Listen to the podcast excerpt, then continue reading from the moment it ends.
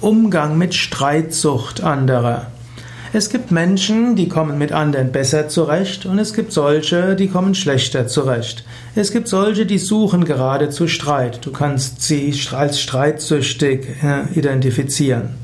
Und tatsächlich, es gibt ja das Persönlichkeitsmodell der Big Five, das Fünf-Faktoren-Modell. Und eines der fünf Faktoren der menschlichen Persönlichkeit, die eine relativ gute Zeitüberdauerung haben, ist Verträglichkeit. Es gibt Menschen, die vertragen sich besser mit anderen und es gibt solche, die vertragen sich schlechter mit anderen.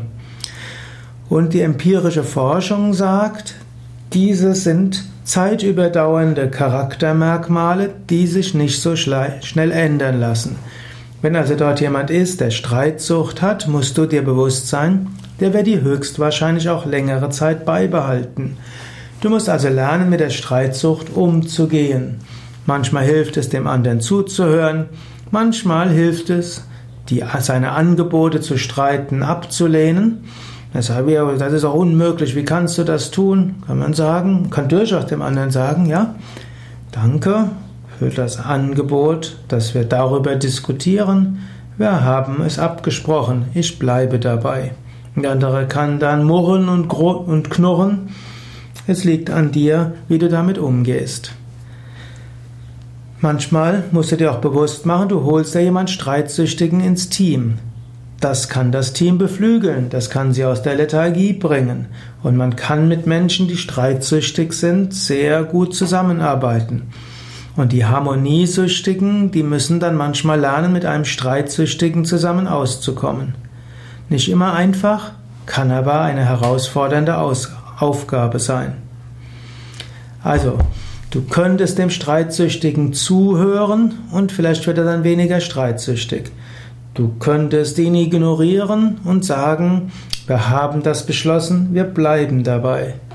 Du könntest mit ihm versuchen, Coaching zu machen, im Sinne von ihm zu sagen, was du erreichen willst, das erreichst du mit den Mitteln, die du benutzt, nicht so gut.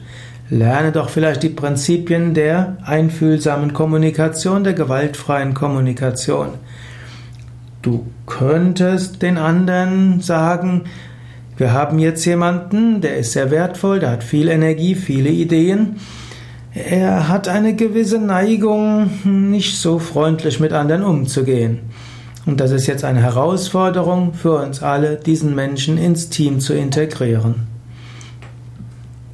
Viele Möglichkeiten. Die wichtigste Möglichkeit ist, jeden Menschen zu respektieren für das, was er ist, Menschen wertzuschätzen, Menschen vom Herzen her zu spüren, vom Herzen her Liebe zu spüren und zu wissen, alle sind Manifestationen des Göttlichen, alle sind Teil der Weltenseele.